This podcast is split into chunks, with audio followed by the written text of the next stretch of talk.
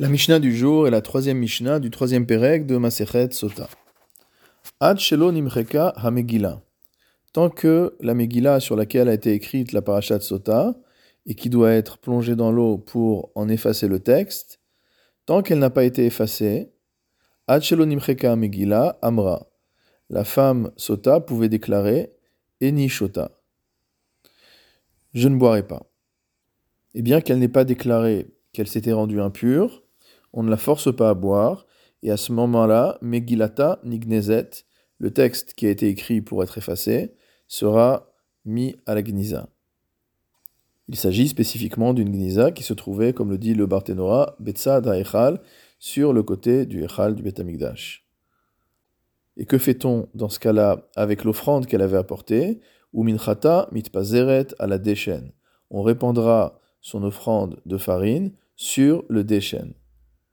Il s'agit du bêta déchène qu'il y a dans la Hazara du bêta Amigdash et où on brûle les sacrifices qui sont devenus impropres à être offerts.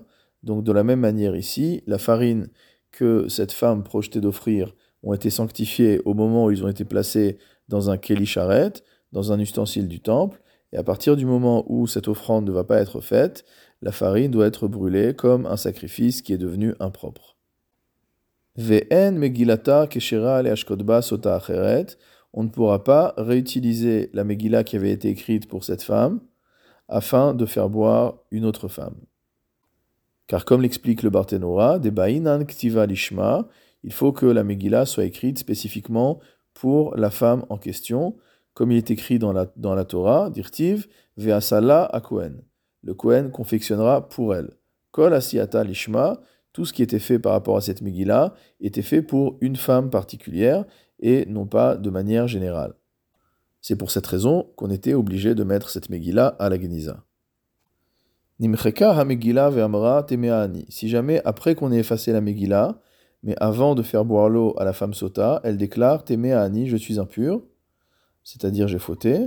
Hamaim nishpachim, on verse l'eau, ou minchata mitpazerim à la déchaîne, et l'offrande sera également brûlée sur le déchène, c'est-à-dire qu'on n'offre pas l'offrande de la femme sota. Le Barthénora explique de Amra car à partir du moment où elle déclare qu'elle est impure, qu'elle s'est rendue coupable d'adultère, Beduka veomedethi. Elle est considérée comme étant motamo vérifiée, c'est-à-dire que son statut est clair. Umaim hamarim lo nitnu ela levarer bahem. Or, les eaux amères, les eaux de la sota, n'ont été euh, instituées que pour se délivrer d'un doute, lorsqu'on ne sait pas si la femme s'est rendue impure ou non. Ici, même si elle avoue s'être rendue impure après que la Megillah a été effacée, on ne lui fait pas boire cette eau. Nimcheka ha Megillah ve'amra, si après que la Megillah ait été effacée, elle dit Enishota, je refuse de boire, donc elle n'avoue pas s'être rendue impure, mais elle refuse de boire, le doute subsiste donc à ce moment-là, mais nota ou mashkinota be'al kocha, on fait le nécessaire pour la forcer à boire, on lui fait boire cette eau contre son gré.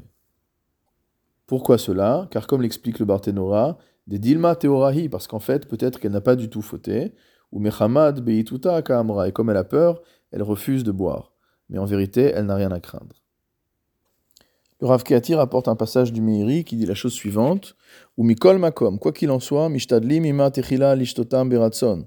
On fait en sorte, à la base, d'essayer de faire boire cette femme de sa propre volonté. Ou l'odia, et on lui fait savoir Sheim hadavar barurla sheiteora, que si elle a la certitude de ne s'être pas rendue impure, lo titiare min hamaim, elle ne doit pas avoir peur de l'eau. Sheen hamaim domim ela lesam yavesh amunach al chai, car cette eau ne ressemble un, médicament, qu'à un emplâtre, une poudre sèche que l'on pose sur une chair vive. Chez Im Maka, s'il y a une plaie, Mechalchel Veyored, alors à l'intérieur de cette plaie, le médicament rentre, pénètre. Veim Maka, mais s'il n'y a pas de plaie, Eno Seklum, ce médicament, cette substance ne fait rien.